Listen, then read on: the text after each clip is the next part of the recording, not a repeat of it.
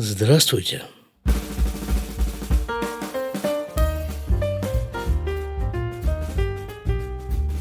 Вы слушаете 360 выпуск подкаста из Израиля.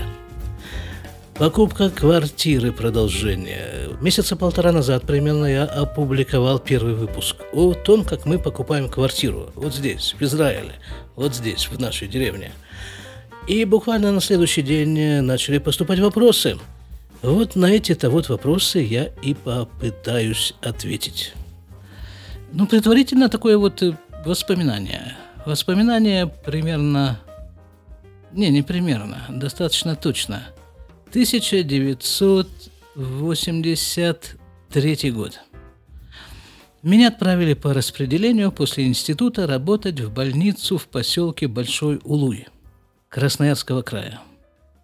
Главный врач этой больницы, не помню точно, по-моему, Костюкович была его фамилия, не принципиально, а принципиально, что он приехал туда где-то примерно за год, за полтора до меня, стал главным врачом этой центральной районной больницы.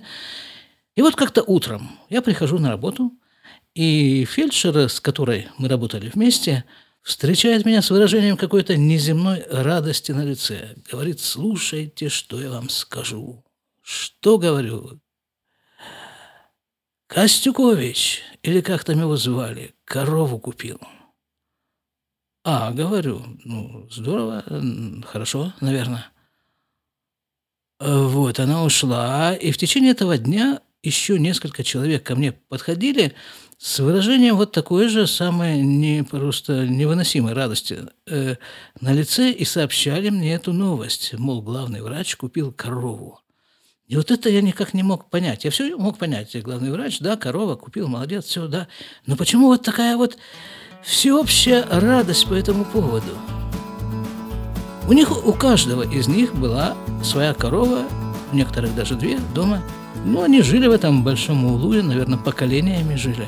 Корова, все это понятно, а у меня никогда не было своей коровы. Поэтому я не могу, не мог понять, о чем, собственно, о чем радуемся. Но потом я решил, что, наверное, таким образом он как бы стал, этот главный врач, он стал одним из них. Все с коровами, и он с коровой, там, ну, все как у всех. Но я, понятно, был чужак, и через год при первой же возможности я оттуда дернул, из этой деревни. И вот с квартирой сейчас происходит примерно такая же ситуация, да? Вот э, как бы при случае там в разговоре с кем-то упоминаешь, что вот, мол, квартиру купил. Ой, да, ой, молодец, где? В Бейтеле. В Бейтеле, говорю. О, и тут вообще такая радость, такая просто неземная радость у людей, что вот я, вот мы купили квартиру. Э, тоже, наверное, потому что, ну, мы как бы теперь становимся одним из них, из нас – жителей Бейтеля. Теперь уже такие мы усосим такие обосновавшиеся жители Бейтеля, уже почти с квартирой. Так вот, ответы на вопросы. Вопрос. Насколько ипотечное кредитование в целом доступно населению Израиля? Значит, я могу судить только о той прослойке населения, которая приехала в Израиль из бывшего СНГ вместе со мной где-то в 90-х годах, ну, может быть, в 2000-х. Что сейчас происходит, я просто не представляю. Я очень мало знаком с людьми, которые приехали в последнее время. Не знаю, как у них происходит этот процесс. Но вот в те времена Действительно, очень многие, приехав почти сразу или там в течение первого года после приезда, купили квартиру. Зарплаты, понятно, у них были крохотные, но, тем не менее, купили квартиру, да, и постепенно подтягивали, подтягивали зарплату, и, и я думаю, с тех пор прошло 30 лет, и думаю, что все уже эту самую, все эти суды выплатили, потому что все, я не знаю ни одного из приехавших в то время, из моих знакомых, кто при покупке квартиры не брал вот эту вот суду на покупку квартиры – в Израиле она называется машканта.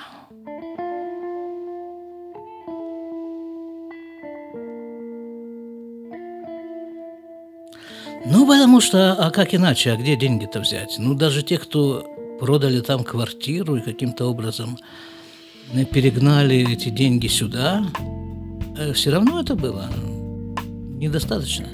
Все равно так или иначе нужно было брать эту самую машканту.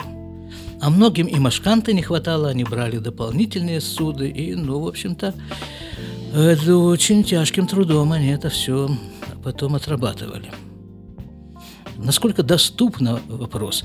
Ну, видимо, если это имеет такой массовый характер, это получение этой самой машканты на покупку квартиры, то, значит, доступно. В ряде случаев оказывается, это я продолжаю читать этот комментарий, в ряде случаев оказывается, что аренда жилья обходится несущественно дешевле, чем выплаты по ипотеке. При этом ты живешь в своем доме, а не в чужом. М-м. Давайте я прочитаю следующий вопрос и как бы ответ э, объединю. Вопрос так звучит следующий. Почему вы решились на покупку жилья только сейчас, спустя 30 лет после переезда? Стало доступнее? Накопили необходимую сумму? Или ранее не было особой необходимости? Э, вот это такое самый, наверное, существенный вопрос, почему мы квартиру не купили раньше – настолько он существенный, что не только мой слушатель, а и Министерство строительства Израиля заинтересовалось этим э, обстоятельством и затребовало наши документы на некие там э, утверждения, подтверждения перед выдачей су суды. Потому что эта вот машканта, так называемая, она состоит из нескольких составных частей. И какая-то одна из этих составных частей этой суды дается государством на льготных условиях. Э, для этого нужно набрать там соответствующее количество баллов. Ну, скажем, вот мы, да, вот мы граждане Израиля, да, какое-то количество баллов э, это дает. Это первая наша квартира, купленная, покупаемая в Израиле. Еще какое-то количество баллов. Столько-то детей. Там э, э, что-то там еще. Вот если бы мы служили в армии, то еще были бы какие-то баллы. Мы приехали из, из, из-за пределов Израиля, а не родились в Израиле, это тоже там как-то учитывается. Много всяких параметров, параметров учитываются при выдаче суда. И вот в частности то, что заинтересовало Министерство строительства, которое, собственно, и выдает этот кусок денег, э, это дата вот нашего, во-первых, возраст мой, который э, вот уже перевалил за 60, а во-вторых, э, что как бы, а что человек-то квартиру не купил до сих пор? Насколько я понимаю это, эту заинтересованность. А во-вторых, э, дата нашего бракосочетания. То есть люди живут уже вместе 23 года и до сих пор не купили квартиру. Как-то тоже, как-то тоже. Им захотелось в этом разобраться подробнее. Вообще-то, насколько я помню, у нас с женой э, практически сразу после того, как мы женились, этот вопрос время от времени всплывал. А мол, не купить ли нам квартиру? И как-то мы сходились на том, что а не купить и подождать, посмотрим. А чего мы ее действительно не покупали? Ну, кроме всего прочего, это все-таки, на мой взгляд, это все-таки снижение уровня жизни.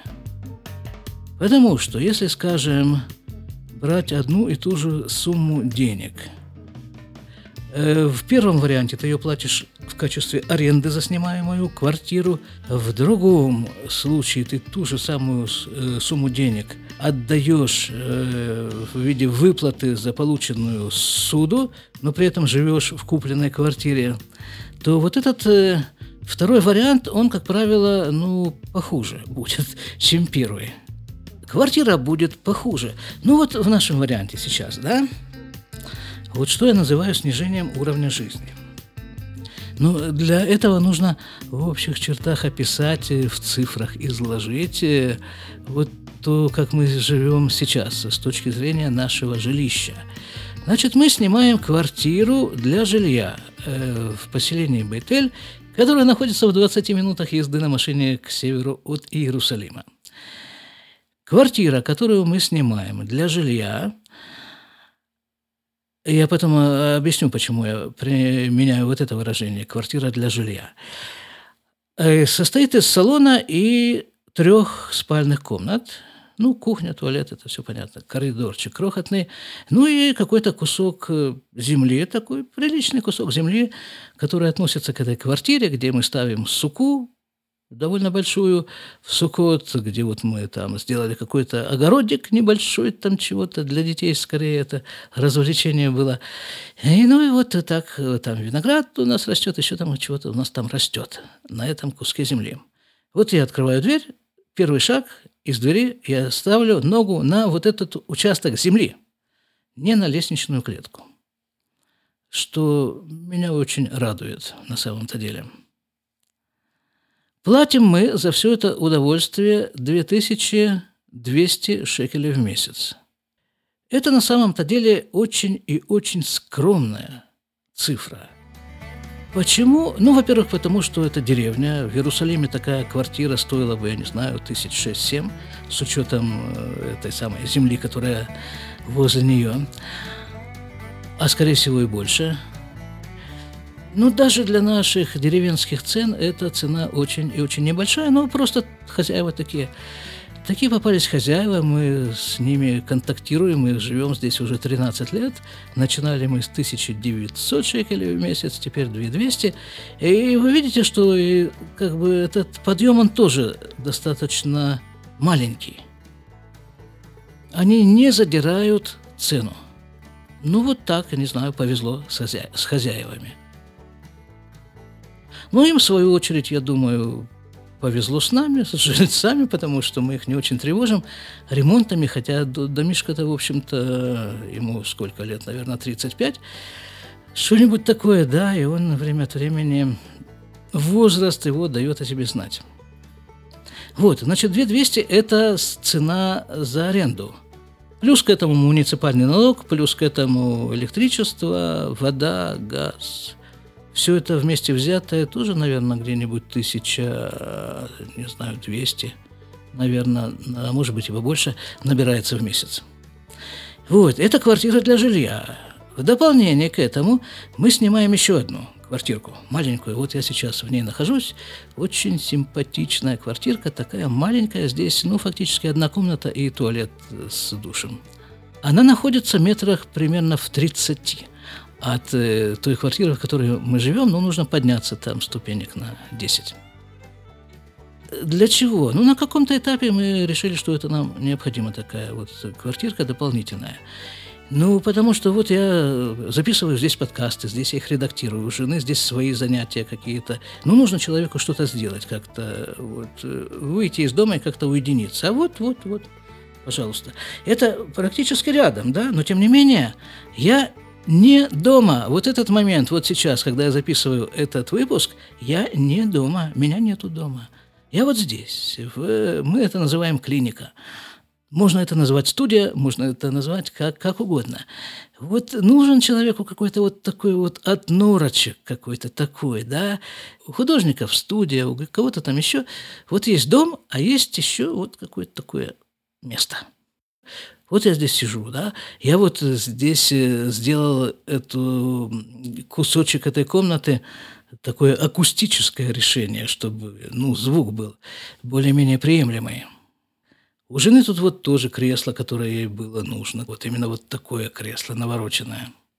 Стоит вот это вот наше удовольствие по аренде этой вот студии, э, клиники и прочее, э, как их хочешь назови, стоит это 1080 шекелей. Ну, это включает все. И аренду, и электричество, и воду, и все, все, все. Размеры, да, хотите? Размеры вот той квартиры, в которой мы живем, где-то порядка 80 с чем-то квадратных метров, а размеры вот этой вот комнатки, сейчас я посчитаю. Здесь это очень удобно. В домах того поколения, когда это все строилось, э, Плитка на полу была стандартная 30 сантиметров. Вот сейчас я посчитаю эти плитки. Минутку.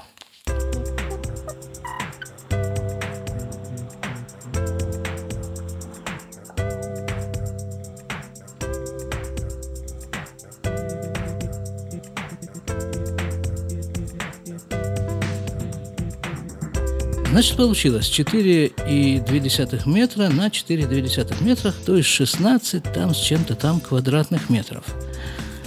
Вот, 1080 шекелей это стоит. Тоже хорошие хозяева. Мы снимаем у них эту комнатку уже лет, наверное, 5, если не 6, и все это остается одна и та же цена. Так вот и к чему? Я к тому, что вот там, вот в этой новой квартире не будет вот этого состояния, мол, папы нет дома, папа ушел там в студию. Вот в этой комнатке, которую мы выделили для меня, это мамад. Это еще одна особенность израильского жилищного строительства. По современным стандартам в каждой квартире должна быть комната бомбоубежища. Там соответствующие такие мощные стены и дверь такая серьезная, и ставня такая мощная, которая, которая закрывается окно. И надежда, что все это, вся эта мощь, она звукоизолирует тоже. И как-то получится мне там заниматься вот этим подкастированием. Я на стены еще там чего-нибудь э, какую-нибудь звукоизоляцию, звукоакустику прицеплю. Посмотрим, как это все будет выглядеть и как это все будет звучать. Но вот, это, вот этого эффекта, что вот ты ушел из дома для того, чтобы чем-то заниматься, этого не будет. Снижение уровня жид, жидкости, уровня жид, жизни, снижение, по-моему, достаточно существенное. Ну, земли, э, вот э, то, что я говорил, то, о чем я говорил, не будет там земли возле дома, не будет там своего виноградника. Суку придется ставить вплотную с соседями. Ну и вообще мы будем с соседями э, достаточно так плотно жить. Очень надеюсь, что дружно. Но есть, конечно, свои плюсы там. Там все-таки Новая квартира, которая сделана по современным стандартам, сделана под надзором Министерства строительства, потому что есть некая особенность э, в этом доме, которая, которая делает необходимым вот этот самый надзор за качеством и за соблюдением стандартов Министерства строительства. А, в общем-то, если отвечать на этот вопрос, почему мы не купили квартиру раньше, да, наверное, просто не дозрели. Да, не дозрели, и, наверное, зарплаты наши не дозрели э, к тому времени не дозрели до покупки квартиры. А потом еще вот такая вещь, наверное, да, вот я рассуждаю, снижение уровня жизни, хорошо. Там, там комната, не там комната. Ну, это ведь как бы все для меня, да, вот для удовлетворения каких-то моих потребностей и соображений. А если заглянуть чуть дальше, а после меня? А после меня ничего? Пожил, пожил и пошел. А если купить квартиру, то вот это же останется как бы детям. Теперь еще такой вопрос. Не было ли проблемы с получением кредита на жилье ввиду уже не самого молодого возраста? Вот я в прошлом выпуске говорил довольно много о том, что мы обратились к Юэц Машкантаот, консультант по жилищной судьи, ипотеки, да? Это очень удачное решение обратиться вот к этому самому. Э, к этому самому. Э, потому что э, эти все проблемы решает он. Для меня лично не было никаких проблем. С, для него, этого самого консультанта, я думаю, тоже не было никаких проблем с моим возрастом, потому что он знает, как их решать. Тут еще, кроме всего прочего, при выдаче этой суды, Машканты, банк требует оформления страховки Битуахаим, э, не знаю точно по-русски этот термин, страховка жизни, есть такая вещь. Ну, в общем, понятно, да, если вдруг что, так э, это. Так что хочешь, не хочешь, а я застрахован. И банку это как бы от этого легче. Дать нам эти деньги.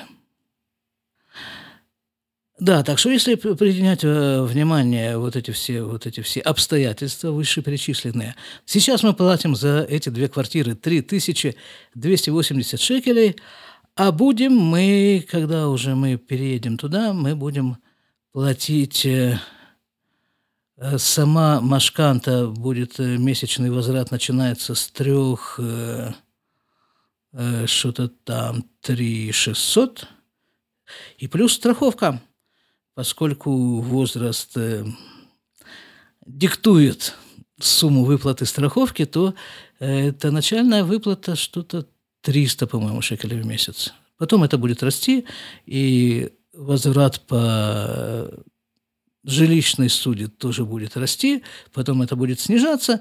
Ну, где-то на самом пике, когда там он через несколько лет наступит, все это вместе взятое, ну, где-то доберется тысяч, наверное, до пяти.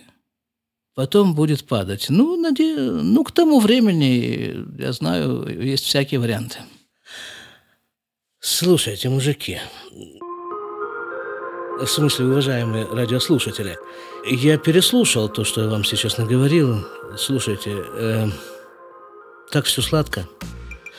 Так все сладко я вам рассказал, э, что мне срочно захотелось уехать в Израиль. Ну, несмотря на то, что я тут номинально живу, лет 30 уже с лишним, э, в стране, которая называет себя Израиль, но мне постоянно хочется уехать отсюда в Израиль. Вот в тот самый текущий молоком и медом. А пока как-то получается отдельно Израиль, отдельно молоко, отдельно мед. Ладно, вернемся к квартирному вопросу. Так вот, возвращаясь к нему. Мужики, и не мужики тоже, заодно. Слушайте. Green Sally up, a green Sally down, last done start, gotta tell the brown. Green Sally up, a green Sally down, last done start, gotta tell the brown. Слушайте, купить квартиру в Израиле – вещь абсолютно нереальная. Ну, смотрите, да, вот, допустим, э, полторы, полтора миллиона стоит квартира. Замечательно.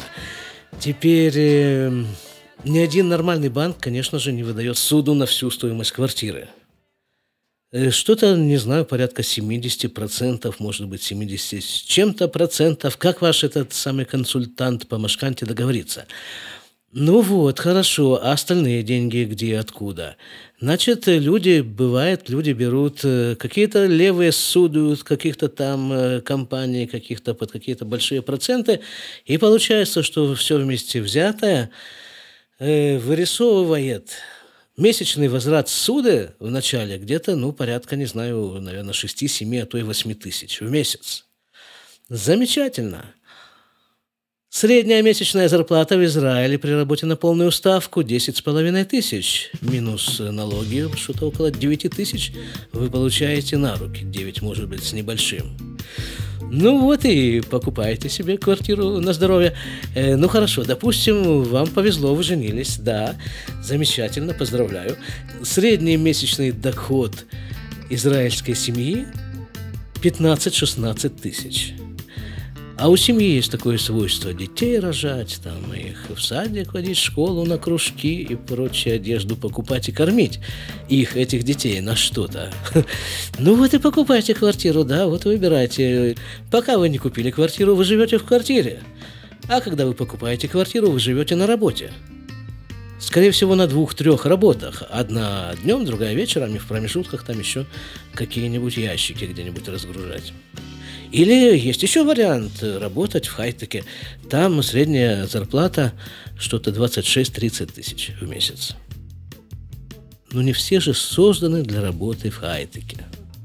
И вот лет что-нибудь примерно 20 примерно назад были крупные студенческие волнения, демонстрации, там какие-то палаточные городки, там что-то была очень большая, большая история, такая изрядно и умело, главное, раздутая Э, всем, кто это умеет раздувать. Все это было вокруг вот этого вот самого квартирного вопроса. То есть э, вопроса о невозможности купить квартиру в Израиле.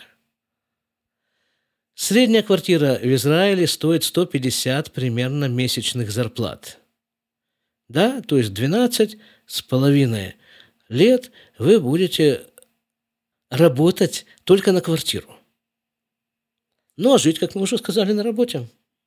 Всегда есть выход. Вот были волнения, это волнения хорошо. Волнения эти родили одну такую замечательную вещь, которая называется «мхир ля миштакен». Как это перевести? Мхир – это цена, а миштакен – это кто? Вселяющийся, скорее всего. Цена для вселяющегося, так очень неуклюжий перевод, ну какой есть.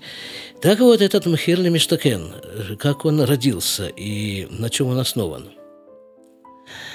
Дело в том, что 93% земли Израиля находится в собственности государства, этого самого Израиля. То есть, ну почему такая большая разница в цене этих квартир? Скажем, вот такая квартира у нас в деревне стоит полтора миллиона. Такая же точно квартира, если ее построить где-нибудь, э, где-нибудь там в Иерусалиме, она свободно может стоить в три раза больше, в Тель-Авиве. А где-нибудь там, не знаю, в каком-нибудь э, уже полной дыре, если построить такое, то это будет дешевле. Те же самые материалы, та же самая рабочая сила, зарплаты, все-все-все то же самое. Почему такая разница в цене? Да вот именно поэтому, что 93% земли Израиля принадлежит государству Израиль.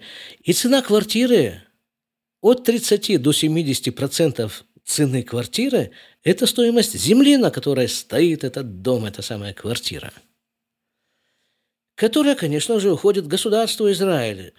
И вот государство, когда студенты поволновались, так сказать, э, так э, зримо и очевидно поволновались, и государство решило, что надо что-то сделать в этом направлении. И сделало вот такую вещь. Оно решило в некоторых квартирах, которые будут разыгрываться по лотерее, несколько уменьшить свои аппетиты – брать не от 30 до 70% стоимости квартиры, ну, а существенно меньше. И таким образом вот эти вот новые квартиры стоят, ну, изрядно, где-то на треть... Э, насчет половины я не могу сказать. Ну, на треть и больше, чем на треть эти квартиры стоят меньше, чем э, другая такая же квартира, находящаяся на той же лестничной площадке, и все то же самое. Ну, в эту лотерею еще нужно выиграть. Это отдельная тема для отдельной, отдельной большой беседы. Мы эту квартиру не выиграли. Но что? Как говорилось в России в свое время, у нас с собой было. Изрядный кусок стоимости квартиры мы заплатили, заплатили сразу, а вот э, оставшиеся, оставшиеся суммы мы добирали судами, машкантой. И вот при этой ситуации все складывается так, как я вам уже объяснил рассказал, что вот столько мы платим сейчас за наше жилье, а когда мы будем выплачивать суду за квартиру, то мы, мы будем платить не намного больше. Да, но при этом нужно было, нужно было, вот, нужно было деньги, деньги, деньги, деньги нужно было платить. В основном, чтобы накормить государство Израиль. По-своему, достаточно почетная миссия – еще один вопрос так примерно звучит. Почему мы покупаем квартиру в многоэтажном доме, а не такой частный домик? Слушатель дает варианты ответа из соображений безопасности, из соображений цены или вообще почему. Здесь нужно еще принимать во внимание одно обстоятельство, которое специфично для этого района. В течение 55 да, лет, которые прошли с в, со времен войны 1967 года, в ходе которой эти территории были освобождены, так вот, в течение всего этого времени государство Израиль не удосужилось объявить их аннексированными. И поэтому до сих пор неизвестно, кому эти территории принадлежат, но в отношении каких-то конкретных кусочков земли это таки да известно. И вот весь наш э, Ишув, наша деревня, делится на вот такие вот лоскутки.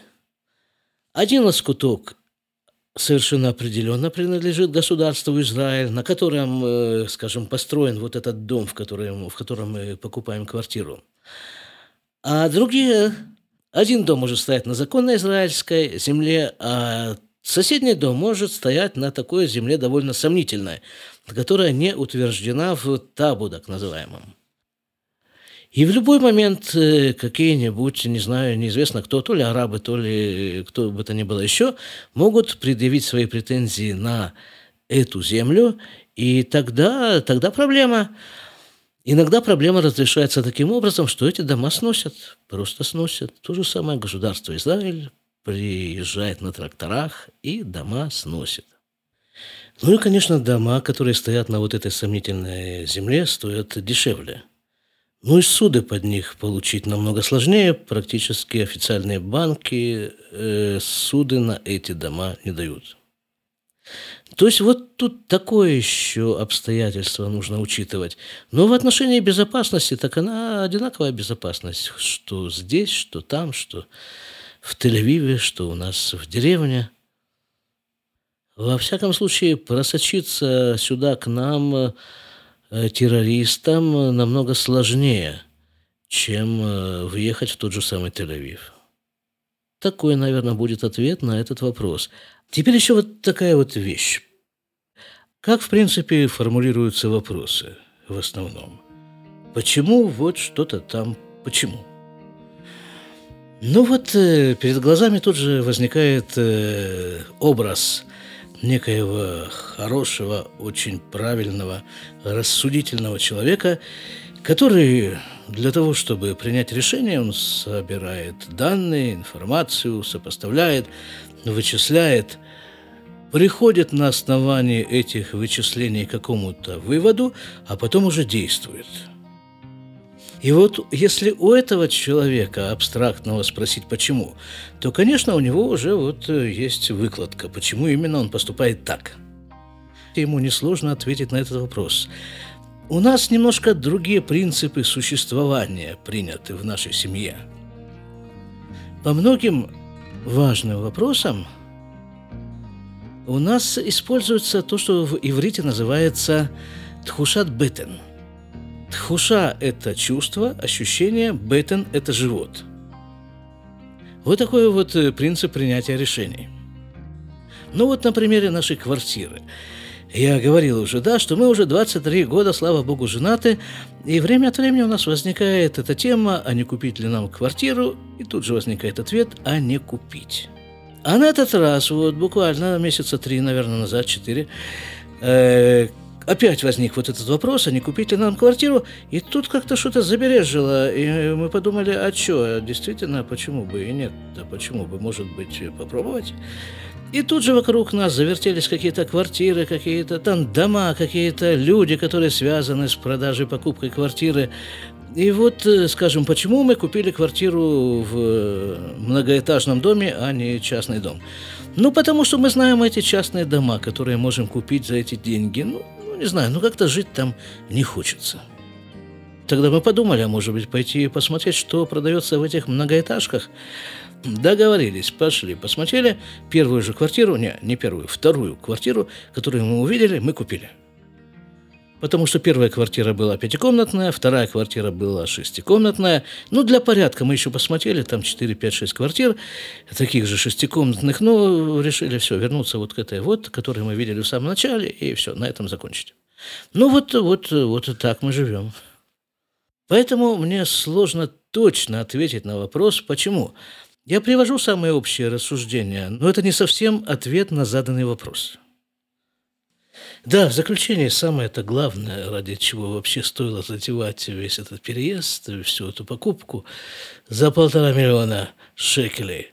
В этой в новой квартире, должен вам сказать, там три туалета. Три туалета.